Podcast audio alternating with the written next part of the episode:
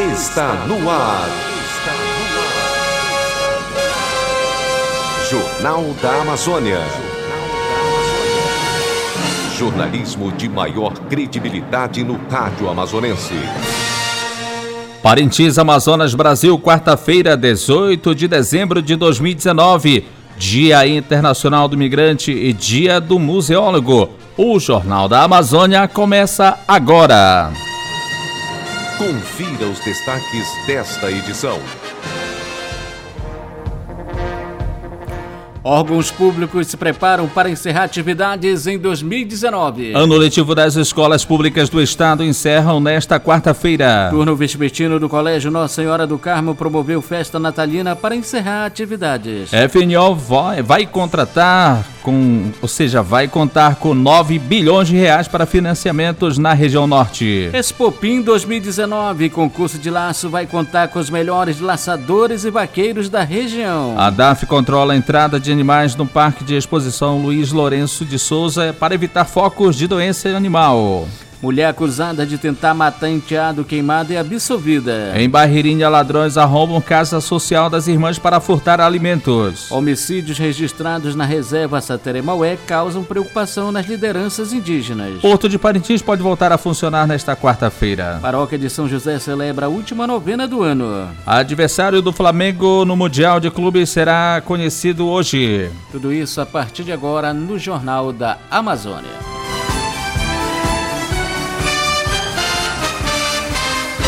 Notícias. Notícias. As notícias em primeiro lugar. 12 horas e 1 minuto. Boa tarde. Educação.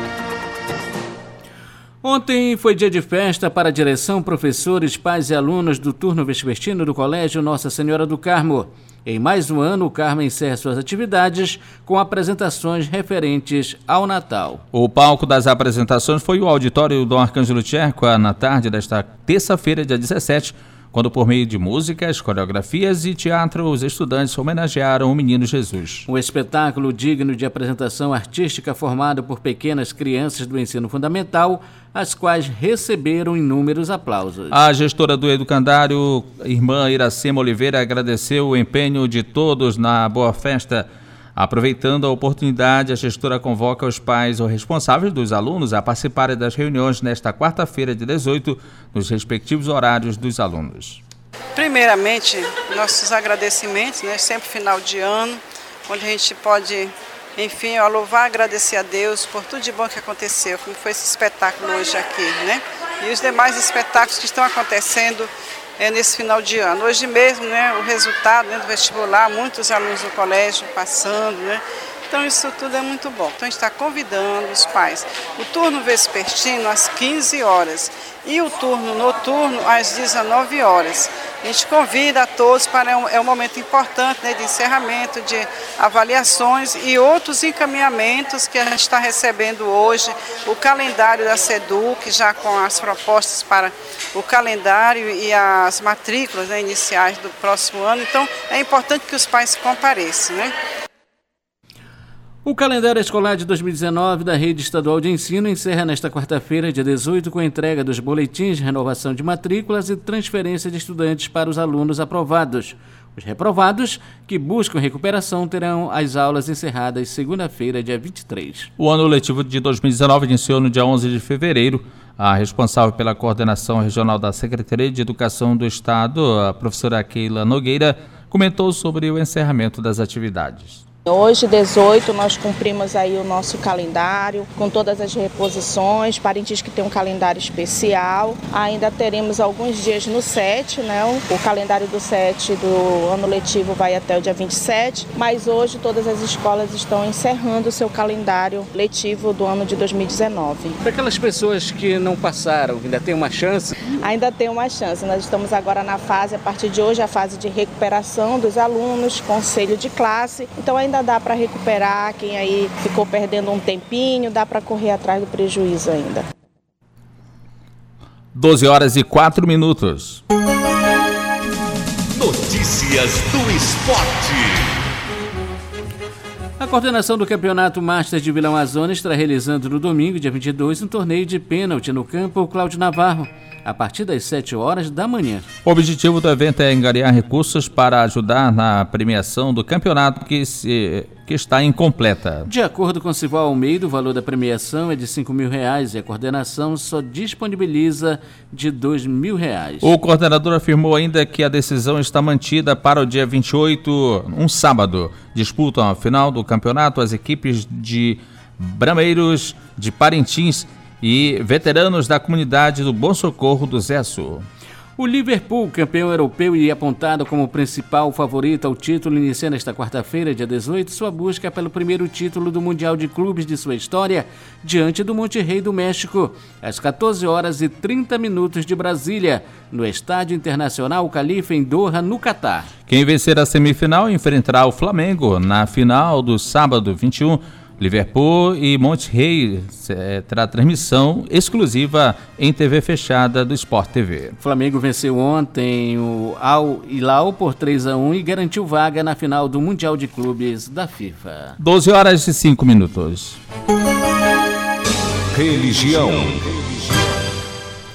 A paróquia de São José Operário celebra neste dia 19 de dezembro a última novena do ano em homenagem ao Santo Carpinteiro, uma oportunidade de se preparar espiritualmente para a festa do nascimento de Jesus Cristo. O administrador paroquial Padre Leicoide comenta a importância do encontro e ao mesmo tempo em que convida todos os fiéis a participarem e doarem um quilo de alimento não perecível para serem repassados às famílias carentes da paróquia. Então, nesse dia 19, agora quinta-feira, nós teremos a nossa última novena de São José. Inclusive vai terminar também a, a novena de Natal, né? Todas as comunidades estão convidadas da nossa paróquia para esse momento, né? De fé, de evangelização e preparação também para o Natal, né? A grande festa do, da nossa religião, do cristianismo. Nós queremos desde já convidar todos os nossos paroquianos, devotos de São José, pela essa última novena, né? E, né, e lembrando daquele quilo de alimento, não, daquele quilo de alimento, né? Para as famílias mais necessitadas da nossa comunidade. Então será um momento grande, acredito que nós teremos uma boa participação nessa novena, né? Onde também vai ter uma quermesse né, da, do ECC. Próximo ano vai ser implantado uma quermesse e um bingo né, do ECC, que eu, em preparação a implantação do ECC na paróquia, né, dia 20, 24, 25 e 26 de, de janeiro, será implantado na paróquia de São José Operário o ECC, que é Encontro de Casais com Cristo. Então, desde já, todos estão convidados a participar, né? 12 horas e 7 minutos. Estamos apresentando Jornal da Amazônia. Os acontecimentos da cidade. A região norte do país vai contar no ano que vem com 9,9 bilhões de reais do Fundo Constitucional de Financiamento para a região norte, o FNO. Produtores e empreendedores dos sete estados do norte terão recursos à disposição para ampliar ou iniciar novos negócios. O montante foi aprovado após a reunião do Conselho Deliberativo da Sudã, a Superintendência do Desenvolvimento da Amazônia. O estado do Pará terá 2,92 bilhões de reais do FNO Tocantins terá 2,12 bilhões de reais, Rondônia contará com 2,04 bilhões e o Amazonas 1 bilhão 640 milhões de reais. Já os estados do Acre, Amapá e Roraima terão cada um 491 milhões de reais para os investimentos.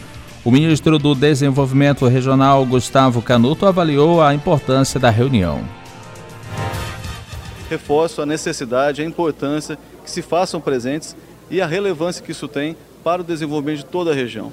Precisamos ouvir daqueles que vivem o problema no dia a dia, os governadores, os representantes da sociedade que sabem das maiores mazelas, maiores dificuldades, para que o Conselho possa sim desempenhar o seu papel de ser um instrumento para o desenvolvimento da região. Ficou definido também que um montante de 2 bilhões e 970 milhões de reais será destinado para uma linha de crédito específica, ou seja, específica voltada para o investimento na infraestrutura da região. Já 69,3 milhões de reais serão exclusivos para o programa de microcrédito produtivo orientado e outros 20 milhões de reais para projetos de ciência, tecnologia e inovação. Os recursos do Fundo Constitucional de Financiamento do Norte são administrados pelo Ministério do Desenvolvimento Regional e concedidos pelo Banco da Amazônia. A maioria dos órgãos públicos estão fazendo o encerramento de suas atividades nesta sexta-feira, dia 20 para retornar os atendimentos ao público a partir do dia 7 de janeiro. E nesse período que, ou seja, é nesse período que os órgãos fazem o balanço de suas atividades anuais. De acordo com informações, alguns órgãos federais e estaduais vão atender de forma tímida após o Natal, mas com frequência somente em 2020. No Fórum de Justiça, as atividades serão encerradas na sexta-feira, dia 20, com retorno no dia 6 de janeiro. De acordo com a diretora do Fórum de Justiça de Parintins, a juíza Juliana Reis Mocinho, apesar do recesso forense para juízes, um representante de cada vara judiciária ficará de plantão e sobreaviso no caso de emergência e situações que necessitem da atuação da Justiça, do Ministério Público do Estado e Defensoria. A nossa portaria foi publicada logo no começo de dezembro, até para tentar já avisar a sociedade, os órgãos que trabalham junto com o Poder Judiciário, para se informarem com uma certa antecedência. O recesso forense vai do dia 20 até o dia 6 de janeiro. Nesse período, as varas trabalharão em plantão. A cada quatro ou cinco dias, uma determinada vara vai ficar no plantão. Então, por exemplo, aqui a primeira vara ficará no plantão entre o dia 20 e o dia 24, o juizado especial entre o dia 25 e 29, entre os dias 30 e 2 será a segunda vara, entre os dias 3 e 6, a terceira vara aqui de Parintins. Nesses plantões, o que, que funciona, doutora? Todos os processos, as demandas que sejam consideradas urgentes. Então, prisão de alimentos, pedido de soltura de alimentos, prisões em flagrante, tudo isso é tramitado normalmente. Pedidos de liberdade de réus que estejam presos. São essas medidas que são tomadas durante o plantão. As outras medidas não. Os outros prazos estarão todos suspensos, os prazos processuais. O Amazona, ou seja, a amazonense Juliana Malveira, de 22 anos, e o piauiense Antônio Marques de 23 anos, venceram o concurso Miss e Mister Brasil 2019, realizado pelo Sindicato Nacional Pro Beleza na madrugada desta terça-feira, dia 17, em São Paulo. Ao jornal Folha de São Paulo, Juliana disse que foi maravilhoso a representar o estado do Amazonas e que estava bastante confiante. O Amazonas, em peso, confiou em mim esse poder para representá-lo e sei que com o apoio deles e a torcida deles consegui vencer e isso é muito bom.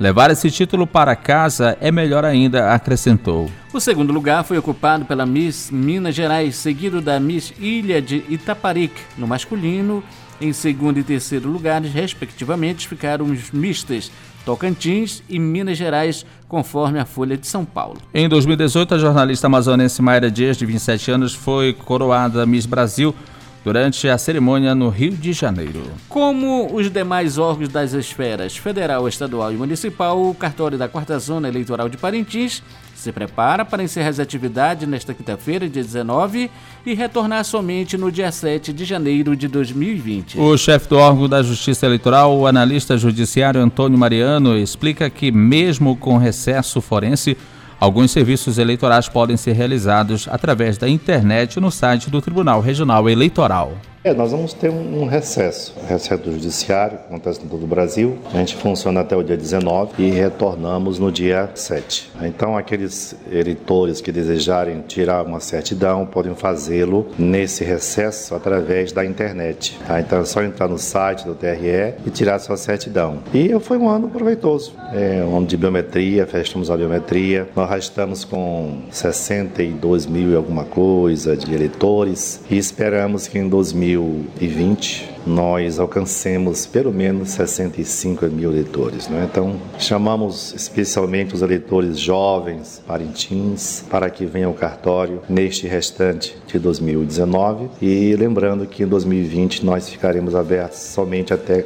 o dia 4 de maio. Então, já a partir de 7 de janeiro já podem comparecer e tirar seu título. Muitas é, pessoas, principalmente da zona rural, que não conseguiram atendimento nos órgãos públicos, vão ter que aguardar cerca de 20 dias para serem atendidas. O Ministério Público do Amazonas vai estar em recesso a partir do dia 20 de dezembro, ficando sob funcionamento diferenciado até o dia 6 de janeiro de 2020. O ato número 327/2019 da Procuradoria-Geral de Justiça, publicado no Diário Oficial Eletrônico do MP, considera o calendário judicial do Tribunal de Justiça do Amazonas que é, instituiu o recesso forense nesse período, mas estabelece alguns procedimentos para que a atividade ministerial não seja interrompida e que a suspensão do expediente não deverá causar embaraço no atendimento ao público e as medidas de caráter urgente. Assim como o Ministério Público, a Defensoria Pública do Estado também entra em recesso no dia 20 de dezembro.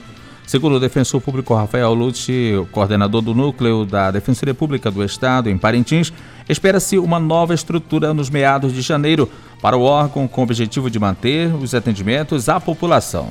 Nos últimos, ou seja, nos dois últimos dias da, da 43ª Exposição Feira Agropecuária de Parintins, a Expopim, acontecerá o concurso do Torneio do Laço, evento que reúne vaqueiros da região e do município de Parintins. As inscrições estão sendo feitas no Parque de Exposição Luiz Lourenço de Souza, da Associação de Pecuaristas de Parintins, APP. O coordenador do concurso, Rodrigo Brandão, convida os vaqueiros da região a participar do evento, o qual premiará em dinheiro.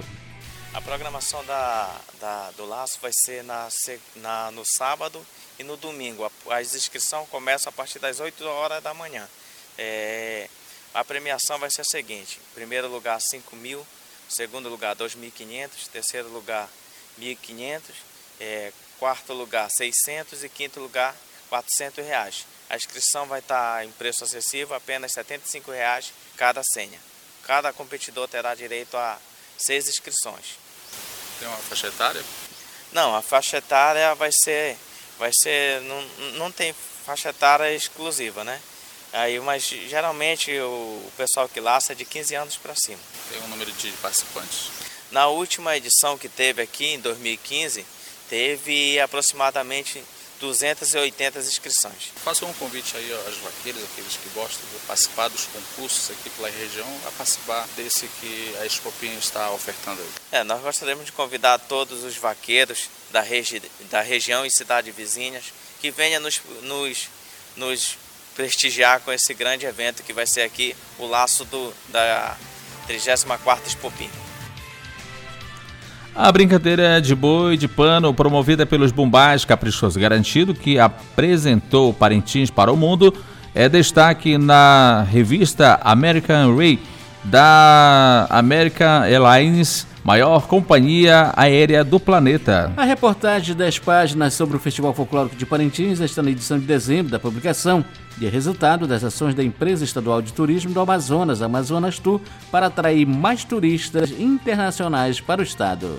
Segundo a presidente da Amazonas Tour, Roselene Medeiros, a publicação da reportagem é fruto das ações desenvolvidas pelo Departamento de Marketing da empresa pública para aumentar o fluxo turístico internacional, sobretudo pela liberação de visto brasileiro para os visitantes norte-americanos. Pela primeira vez, a revista pública, ou seja, publica material informativo sobre o atrativo turístico cultural. Todo e qualquer animal que entra no Parque de Exposição Luiz Lourenço de Souza passa pela fiscalização da ADAF, a Agência de Defesa Agropecuária e Florestal do Estado do Amazonas. Segundo o chefe da agência do órgão em Parintins, José Raimundo Pinto, a sanidade dos animais é controlada pelos agentes da ADAF, sendo exigido GTA, o Guia de Trânsito Animal. José Raimundo reitera que existe um horário que o pecuarista ou o criador deve cumprir para entrar com o seu animal no parque de exposição existe uma porta de entrada para animais que é lá pela parte de trás, um portão na qual existe a equipe que acompanha lá, na qual se verifica o GTA, na qual verifica a resenha do animal, se é aquele animal mesmo que está vindo. Então a entrada é lá por trás. Outros portões não existe entrada de animal e nem saída de animal. É importante sim, que deixar bem claro que essa responsabilidade de outros portões é do promotor do evento. É por isso que tem segurança e nada pode entrar, nenhum animal pode entrar e nem sair por outros portões, e sim somente por, pelo portão em que a ADAF fiscaliza. É, o horário de entrada é das 6 horas da manhã até as 18 horas, correto? Que é o plantão, que é isso que ficou acertado no documento que a ADAF estaria atuando. Então, todos os colegas que têm animal para adentrar no evento, que eles entrem nesse período. E se tiver de sair, também solicitar o GTA com o pessoal aqui dentro para poder sair, mas dentro desse horário, das 6 às 18 horas. Nos demais, boa festa para todo mundo. A Expopim está aqui aguardando todo, todo, todo o público. A manutenção nas balsas que servem de atracação de embarcações no terminal hidroviário já foi concluída, segundo informações da é, Coordenadoria de Defesa Civil do município. A liberação para voltar a funcionar deve acontecer nesta quarta-feira, dia 18 de dezembro. E durante o período em que o porto de Parintins esteve fechado, os passageiros tiveram que embarcar ou desembarcar em portos privados mas que não são adequados para atender o grande fluxo de embarcações com cargas e passageiros. A população passou diversos constrangimentos, principalmente pessoas idosas e crianças, quando tem que enfrentar lama causada pelo período chuvoso que se encontra a região. Sem contar que as embarcações tinham que aguardar outras a desatracar para aportar e realizar embarque ou desembarque de passageiros e cargas. De acordo com o coordenador da Defesa Civil de Parintins, Samuel Reis, o Porto de Parintins é de responsabilidade do governo federal, administrado pela IMOC, Administração Hidroviária da Amazônia Ocidental, e outros órgãos governamentais.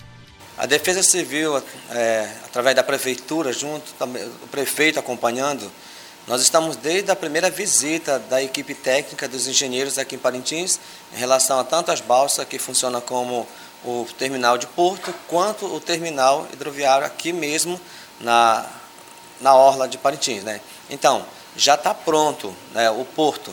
Agora o que estamos esperando é um laudo técnico, onde uma certificadora vai liberar um certificado de liberação de uso. Enquanto o terminal, é, esses engenheiros que são engenheiros do DENIT, é, em Brasília, estão é, terminando um, um laudo e após o laudo eles vão fazer o, o chamado projeto e esse projeto eles querem que venha para Manaus, onde vai ser a, a, na área jurídica.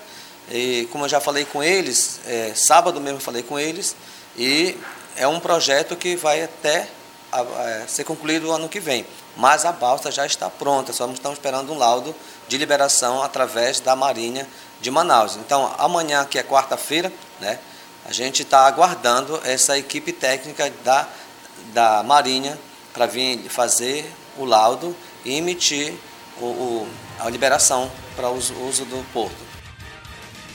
Samuel Reis adianta que existe um projeto para que, caso o problema se repita, existe um plano de funcionamento parcial do Porto de Parintins.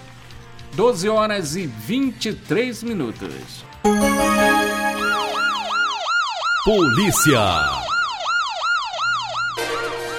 O conselho de sentença do Tribunal de, do Júri Popular realizado nesta sexta-feira, ou seja, nesta quarta-feira, ou terça-feira, perdão, absolveu por quatro votos a zero Ana Cristina Farias da Costa, de 28 anos, pelo crime de tentativa de homicídio simples. Ela estava sendo acusada de ter atentado contra a vida do seu enteado de um ano e oito meses, em sua residência localizada na rua Manicoré, no bairro de Palmares. O Conselho de Sentença entendeu não estar comprovada a materialidade do fato ocorrido por volta das, 20, das 2 horas e 30 minutos da madrugada do dia 5 de maio de 2018. Após ouvir as testemunhas de acusação e defesa, inclusive o pai da criança, o próprio Ministério Público, através da promotora de justiça Marina Campos, pediu que Ana Cristina fosse absolvida da acusação. Avalio que hoje nós realizamos justiça aqui no Fórum de Justiça de Parintins. O Ministério Público pleiteou pela absolvição da acusada, tendo em vista que durante a instrução processual penal não foram colhidos elementos suficientes, provas suficientes para é, embasar a materialidade do fato. Em razão disso, a gente requereu que as juradas votassem pela ausência de materialidade e assim foi feito. E às vezes né, as pessoas entendem que o Ministério Público só é para acusar, né? Sim, Fernando, mas essa é uma visão equivocada e antiga do Ministério Público. Hoje o Ministério Público assume aí um papel de transformação social e de promotor de justiça. Eu sou promotora de justiça, não sou promotora de acusação. Então, longe de mim pedir a condenação de uma pessoa contra quem a gente não tem prova, uma pessoa que pode ser inocente. É, então, estou aqui quando a gente tem que fazer a pedir a condenação, a gente pede, trabalha por isso e luta para que a justiça seja feita. E é o que eu acredito que tenha sido feito aqui hoje. O defensor público Rafael Lutz, que fez a defesa da acusada, explica que a justiça foi feita porque não houve provas que comprovassem qualquer crime praticado por Ana Cristina. Sim, é uma absolvição importante, né? O próprio Ministério Público reconheceu aqui no plenário do júri que não havia elementos que apontassem que havia um crime, né? Não se comprovou que a criança estava no colchão, havia aí uma múltipla, havia múltiplas versões aí de um dos fatos. E na dúvida, o conselho resolveu por absolver, absolver a acusada, entendendo que não estava provada a materialidade. Né? Foi uma manifestação até do próprio Ministério Público, reiterada pela defesa, e lamentamos que tenha demorado um pouco e ela tenha passado até um ano e quatro meses presa por causa desse fato, mas é, que tenha um desfecho favorável a ela e que ela possa retomar a vida dela agora. Ana Cristina preferiu não falar nada sobre a absolvição, alegando nervosismo, mas disse estar aliviada pela verdade ter sido reconhecida. A juíza Juliana Reis Mocinho, presidente do Tribunal do Júri, comentou sobre o último julgamento do ano. Esse ano não teremos mais nenhum júri programado. A vara continua em funcionamento até o dia 19, dia 20 começamos o recesso, mas os processos urgentes continuam em tramitação normalmente. Júri agora só no ano que vem. Já tem algum programado, alguns pro, já para o início do ano de 2020 ou não? Não, ainda não foi formulada a pauta de 2020, nós ainda vamos organizar para ver, já temos alguns processos prontos para julgamento, mas vamos inserir para marcar uma data ainda de julgamento. E aqui, doutora, em relação ao julgamento, como a senhora descreve? O julgamento foi realizado de forma tranquila, não houve nenhuma intercorrência. As juradas decidiram pela absolvição absolvição da acusada, por entenderem que não foi comprovada a prática do crime. Foi um julgamento bastante tranquilo. Em Barreirinha, ladrões arrombaram e furtaram da Casa Social das Irmãs da Caridade da Ordem de Madre Teresa de Calcutá todo o alimento que seria usado para o sopão das crianças. A casa foi duas vezes alvo de larápios nesta semana. De acordo com informações de uma das irmãs, o primeiro ato dos ladrões foi no domingo, dia 15 onde, para entrar na casa, arrombaram a porta lateral e permaneceram no local. Lá dentro, ainda cozinharam uma carne, comeram e levaram vários produtos alimentícios que são usados para preparar o sopão que as irmãs oferecem ao menos a 100 crianças carentes, quatro dias na semana.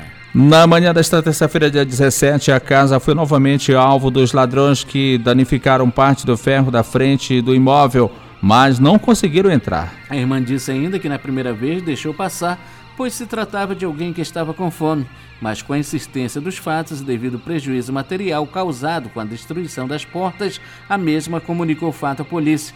Policiais militares foram até o local verificar a situação. A casa está localizada no bairro Nova Conquista e foi construída pela Congregação das Religiosas para realizar trabalhos sociais com crianças carentes do referido bairro. O aumento do consumo de álcool e drogas entre índios das comunidades Sateremaué é um dos motivos que elevaram o número de violência doméstica, agressões, inclusive homicídios. Em menos de duas semanas foram registrados dois homicídios. O mais recente, o sobrinho de 17 anos matou o tio com um golpe de teçado no pescoço. O coordenador da FUNAI em Parintins, o indigenista Sérgio Butel, comenta sobre a situação os aumentos de, de situações que envolvem homicídios, tentativas de homicídio, agressões, brigas, violência familiar, vem preocupando bastante, não é só na, no Rio Andirá, no Rio Aicurapá, aqui no município de Parintins também, recentemente tivemos um acontecimento triste na comunidade de Monte Betel, no meio de uma reunião, eh, os indígenas se exaltaram e fizeram ameaças verbais, e depois quase que partiram para vias de fato, houve disparo de arma de fogo, inclusive, tentativa de homicídio, situações assim extremamente tristes. E hoje os indígenas já não conseguem mais viver em paz, dormir em paz nas suas casas. O clima é, é de medo, principalmente nas comunidades, não apenas nas comunidades mais próximas, mas até mesmo nas mais distantes, paira esse clima de insegurança.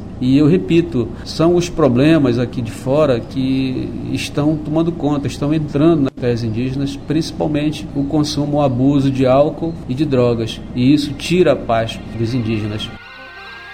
O Tuxau Alúcio Miquiles, da comunidade Umirutuba, mostra a preocupação com as mazelas sociais e a violência que vem sendo vivenciada na área indígena.